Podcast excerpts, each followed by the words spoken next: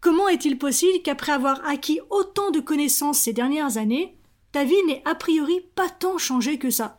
On a tous et toutes déjà entendu la locution le savoir, c'est le pouvoir. Et si finalement le savoir était un handicap? C'est ce que nous allons voir ensemble dans ce tout nouvel épisode.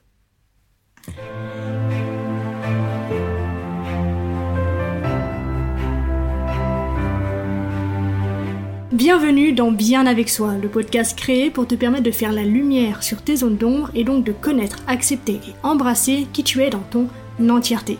Ce voyage en toi que je te propose est la promesse de vivre une plénitude émotionnelle ineffable et la liberté absolue d'être qui tu es. Pour cela, je te parle de développement personnel, de coaching, de philosophie, de spiritualité, de résilience, de mindset et aussi de mes apprentissages. Je suis Marie Perron, coach spécialisée dans le shadow work je suis absolument ravie de partager cette aventure avec toi.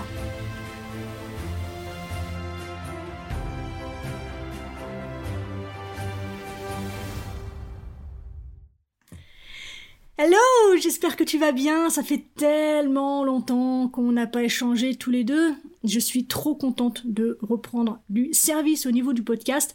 Je te raconterai dans un autre épisode ce qui a fait que j'ai pris du recul et que j'ai mis tant de temps à revenir avec cet épisode. Il y a beaucoup de choses qui se transforment, qui changent en ce moment dans ma vie et donc qui me prennent beaucoup d'espace que je n'ai pas envie d'amputer pour l'instant et donc il a fallu que je fasse quelques sacrifices et le podcast en a fait partie mais me revoilà, je suis inspirée, il y a plein de choses que j'ai envie d'évoquer avec toi. Donc on est reparti sur les chapeaux de roue en ce qui concerne le podcast. Le sujet que j'ai envie d'évoquer aujourd'hui avec toi est super intéressant et il m'a été proposé par une auditrice qui m'a fait une remarque il y a quelques jours. Elle m'a dit J'ai remarqué que de nombreuses personnes dévorent des vidéos et peut-être d'autres contenus sur le développement personnel, mais quand on discute avec ces personnes, eh bien, on voit qu'ils passent d'un concept à l'autre sans essayer de l'appliquer en profondeur dans leur vie. C'est en quelque sorte une surface à laquelle il y a du dev perso, mais en profondeur, on se retrouve face à des coquilles vides. Je ferme les guillemets. Et c'est effectivement un phénomène auquel on peut faire face, que l'on soit euh, coach. Moi, dans ma profession, quand je reçois des clients, je vois bien effectivement ce qu'elle veut dire, c'est-à-dire qu'on a tous des concepts très précis, des théories très précises. On arrive tous avec des étiquettes très précises de ce qu'on est en train de vivre, du nom que l'on peut poser sur notre pathologie, sur ce qu'on traverse dans la vie en ce moment, etc. Et pourtant, on a beau avoir donc l'étiquette, on a beau donc avoir la façon dont ça fonctionne, on a beau avoir les solutions potentielles qui ont été proposées par des grands professeurs, par des professionnels de la santé mentale, par des coachs, par des psychologues, etc. Et pourtant, on a beau avoir en notre possession toutes ces connaissances, avec une possibilité encore plus grande d'acquérir encore plus de connaissances, et pourtant, la plupart du temps, toutes ces personnes me disent ça fait 15, 20, 25 ans que je fais du développement personnel, et je suis toujours aussi malheureuse, ma vie n'avance pas, mes objectifs n'ont pas été réalisés, qu'est-ce qui se passe? Comment est-il possible qu'avec ces heures passées à apprendre, à me former, à comprendre, à chercher, à m'introspecter, pourquoi ma vie ne change pas? Comment est-ce que c'est possible? Eh bien, très simplement, aujourd'hui, il y a selon moi quatre pièges dans lesquels il est possible de tomber lorsque l'on parle de connaissances. Le premier consiste à confondre connaissance et pratique. Et j'ai déjà dédié un épisode complet à ce sujet, c'est l'épisode 67, donc je vais pas trop faire l'exposé ici, je t'invite à l'écouter en toute autonomie de ton côté. Le deuxième piège, il s'agit de l'ultra-crépidarianisme ou encore l'effet de Kruger, qui est simplement l'art de parler de ce qu'on ne connaît pas. Et là encore, j'ai dédié un épisode complet à ce sujet, l'épisode 69, donc une fois encore, je t'invite à t'y référer et à l'écouter de ton côté en toute autonomie. Il reste donc deux pièges. Le troisième, c'est intégrer ce qu'on apprend de nouveau dans ce qu'on connaît déjà et passer à côté du détail qui peut faire une différence et donc te montrer ce que tu ne sais pas encore.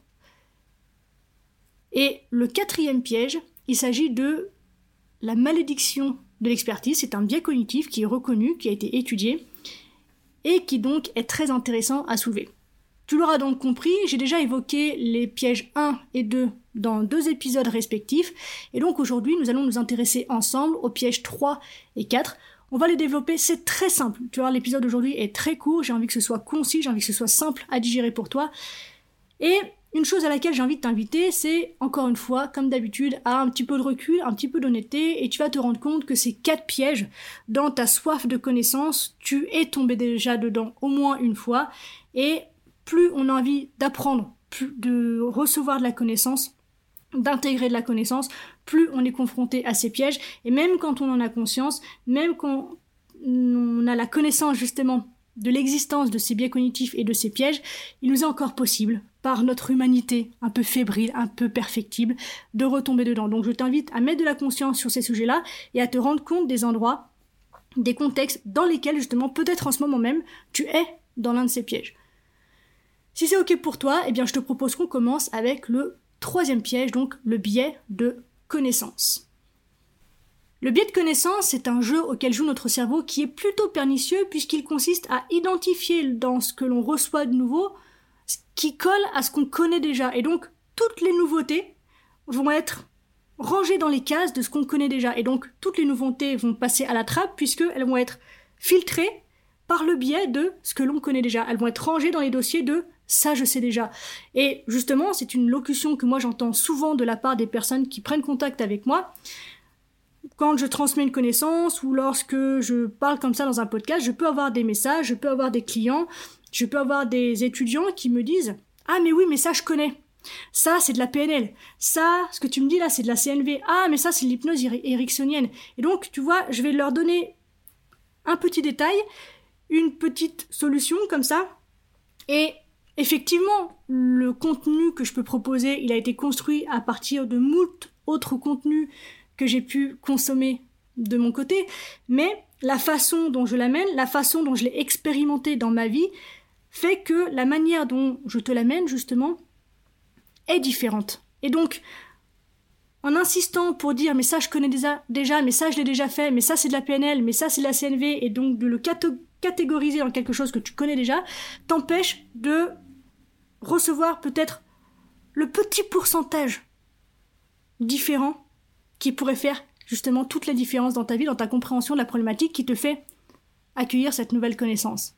Donc, quand en fait quelqu'un me dit ah mais oui ça je connais mais ça je l'ai déjà fait ce que cette personne me dit en fait c'est qu'elle a, elle a fait la version de ce que je lui présente mais sans les détails et pourtant justement ce sont les détails qui vont changer complètement son expérience de cette connaissance donc Vraiment ici, à travers ce biais de connaissance, ce que je t'invite à faire, c'est à mettre de la conscience là-dessus et à avoir donc à l'esprit que paradoxalement, plus tu as de connaissances, moins tu absorbes d'informations parce que tu vas prendre cette information pour la glisser dans la case de ce que tu penses déjà savoir. Et là, comme d'habitude, c'est comme ça qu'on fonctionne. Hein. Il n'y a vraiment pas à s'en vouloir, c'est humain. Le cerveau crée des raccourcis pour éviter le moindre effort. Donc, c'est normal. Mais de l'avoir en conscience, tu vas pouvoir te rendre compte qu'il y a plein d'endroits. Mais je le fais aussi, hein. il y a plein d'endroits où ma première réaction c'est Ah mais ça je connais. Mais là ce qu'il est en train de me présenter c'est de la PNL. Mais là ce qu'il est en train de me présenter c'est du coaching. Mais là ce qu'il est en train de me présenter c'est de l'EMDR. Que sais-je? Et pourtant, tant que je reste en fait dans cette première impression là, eh bien je passe à côté du petit degré supplémentaire qu'il me propose pour changer ma vie, ma compréhension, les actions que je place, etc. Donc,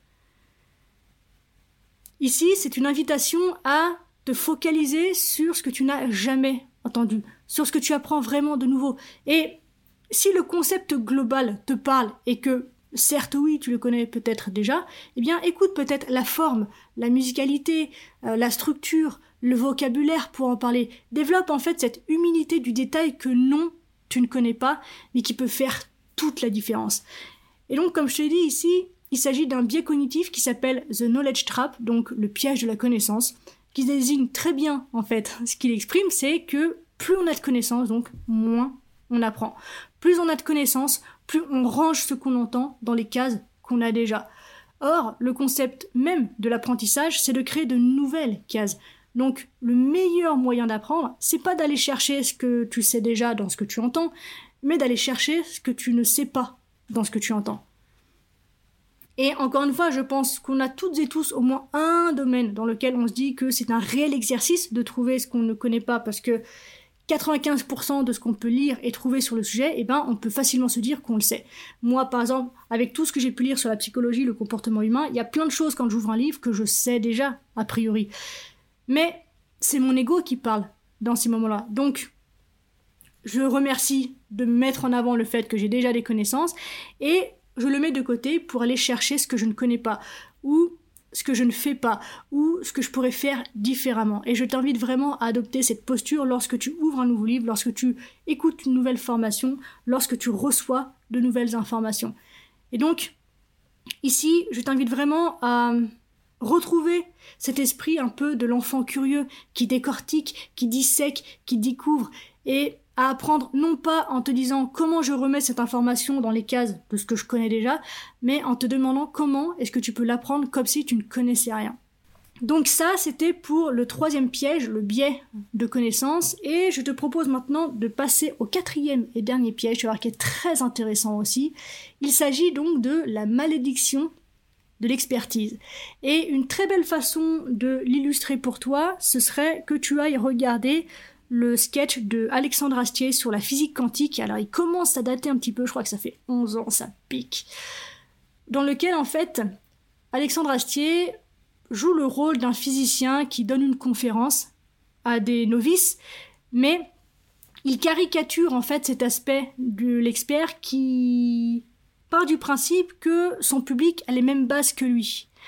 Donc je trouve ce sketch très drôle, je sais pas si tu l'as déjà vu, mais je trouve qu'en fait il met vraiment ça en avant, cette évidence pour l'expert qui est un flou total pour le public et qui donc creuse un sillon énorme entre l'expert et son public puisque en fait dès le premier son euh, prononcé émis par l'expert, le public est paumé en fait.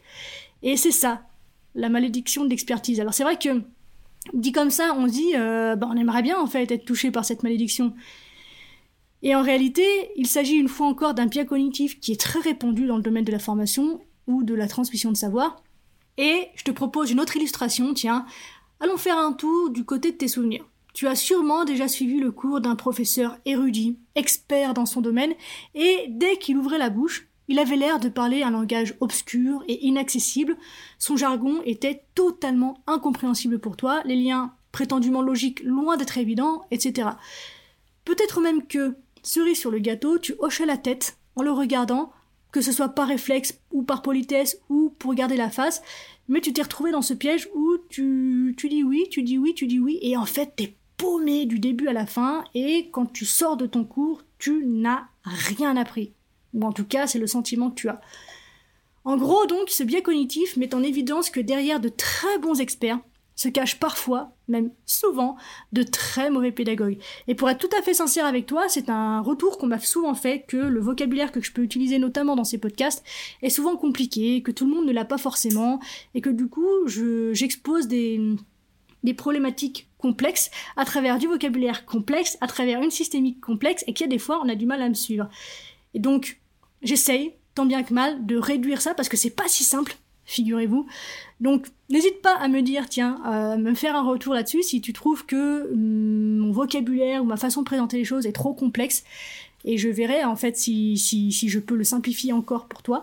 Et si ça ne te gêne pas et que tu aimes ça, eh bien n'hésite pas à me le dire aussi. C'est toujours une façon de d'encourager le processus créatif de la personne qui passe du temps comme ça pour toi à créer du contenu, à faire des recherches, à prendre le temps de t'exposer des informations pour que tu puisses les mettre en application dans ton existence. Donc si tu as envie de me soutenir, eh bien réponds simplement à cette question en commentaire en me disant si tu trouves que mon discours est abscon ou si c'est très clair pour toi et que du coup je peux continuer sur la voie que j'ai commencé d'emprunter. Bref, donc en fait, dès lors que du vocabulaire du type c'est l'évidence même, tout le monde sait ça, est utilisé, eh bien il est fort probable que la malédiction soit en action. La difficulté qu'elle expose est que on a du mal à se souvenir ce que c'est de ne pas avoir ce que nous savons, et donc on risque une forme de rétention d'informations sous prétexte qu'elles sont évidentes et que donc nécessairement tout le monde les connaît. Et ce qui découle de ça, c'est qu'on a du mal à vulgariser ces connaissances Et plus douloureux encore, on risque d'être impatient si nos interlocuteurs ne comprennent pas ou pas assez vite. Ça, c'est ce qu'on peut tous expérimenter avec papy mamie lorsqu'ils nous demandent de leur expliquer un truc sur ordinateur ou sur leur téléphone et qu'ils ne comprennent rien alors que c'est écrit. Pour nous, c'est l'évidence même. Pour papy mamie, c'est un vocabulaire, c'est un univers qui n'existait pas il y a encore quelques années, dans lesquels ils sont perdus, ils ne comprennent rien, mais nous, l'évidence, confrontés en fait à leur ignorance et à leurs difficultés, ça nous fout en boule et je pense qu'on a tous déjà expérimenté ça. Et donc, c'est ça, la, malédiction de l'expertise. Et du coup, eh bien, du côté de la personne qui reçoit l'information, comme papy mamie, eh bien, face à une telle performance, bah, elle risque de décrocher, de se désintéresser du sujet, ou même encore, et là c'est vraiment pas cool, de perdre confiance en elle. Tout ça pour dire que la familiarité qu'on peut avoir avec un domaine n'est pas toujours un avantage parce que souvent, en tant qu'expert, eh bien, on submerge sans le savoir les personnes à qui nous voulons transmettre ce savoir et nos connaissances deviennent un obstacle à la communication de ce qui intéresse nos interlocuteurs dans un langage qu'ils connaissent. Donc, la malédiction du savoir, c'est un biais cognitif par lequel on a du mal à expliquer quelque chose parce qu'on ne peut pas s'identifier à ceux qui ont moins de connaissances. Une fois que l'on sait quelque chose, c'est un exercice extrêmement difficile que d'imaginer ce que c'était de ne pas le savoir.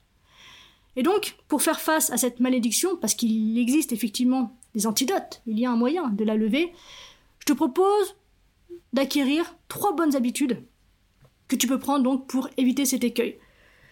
Première habitude, de poser systématiquement des prérequis. Deuxième habitude, expliquer le sujet comme si tu l'expliquais à un enfant de 10 ans ou à un extraterrestre ou à quelqu'un qui a deux neurones et qui ne comprend rien par essence de ce que tu peux raconter. Donc, aller à l'essentiel, aller dans quelque chose d'extrêmement simplifié, vulgarisé, en tout cas au départ, et à fur et à mesure que tu vas pouvoir te rendre compte de la connaissance dont dispose déjà ton interlocuteur, peut-être que tu pourras rehausser le niveau du vocabulaire que tu peux utiliser. Et enfin, troisième bonne habitude que je t'invite à prendre, c'est demander régulièrement à l'autre de reformuler ce que tu viens de dire pour voir où il en est. Et ça, c'est un super pouvoir. La reformulation, non seulement ça permet à l'autre de se sentir entendu, de se sentir écouté, puisque tu reprends ses propres mots. Donc, il y a une connexion qui se fait qui est incroyable. Et en plus de ça, ça permet de proposer un miroir de ce que l'autre a dit.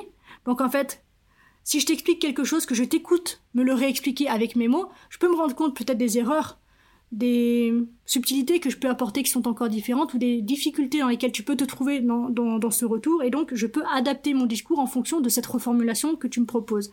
Et enfin donc, de manière évidente, ça, permet tout simplement de voir où se trouve la personne dans le sujet qu'on est en train d'évoquer. Est-ce qu'elle a compris? Est-ce qu'elle est perdue? Est-ce qu'elle est capable de reformuler 50%, 10% Où elle en est? Et donc, ça, en termes de communication, mais où que ce soit, avec les enfants, c'est incroyable. La reformulation, vraiment, c'est un super pouvoir en communication. Je t'invite vraiment à la développer et à lui faire une place dans ta communication et dans tes relations parce que, sincèrement, ça peut tout changer. Donc voilà, les pièges de la connaissance, c'est ce que j'avais envie de te proposer aujourd'hui. Je t'avais dit que ce serait très court, c'est très concis, j'espère que c'est simple pour toi. Et je t'invite encore une fois vraiment à mettre de la conscience là-dessus, parce que dès lors qu'il s'agit de savoir, c'est quatre pièges, mais c'est sûr on tombe dedans, c'est sûr, sûr, sûr. Je les ai tous vus, je les recroise en temps en temps, et donc il n'y a pas de raison que je sois la seule. On est tous humains, on est tous foutus un peu pareil. Et donc ces pièges-là, ce sont des biais cognitifs, ce sont des raccourcis du cerveau. Encore une fois, il n'y a pas à s'en vouloir, c'est normal, c'est physiologique, c'est comme ça qu'on fonctionne. Mais en avoir conscience, en avoir connaissance, justement, c'est pouvoir agir différemment, c'est pouvoir être attentif à ce qui se produit.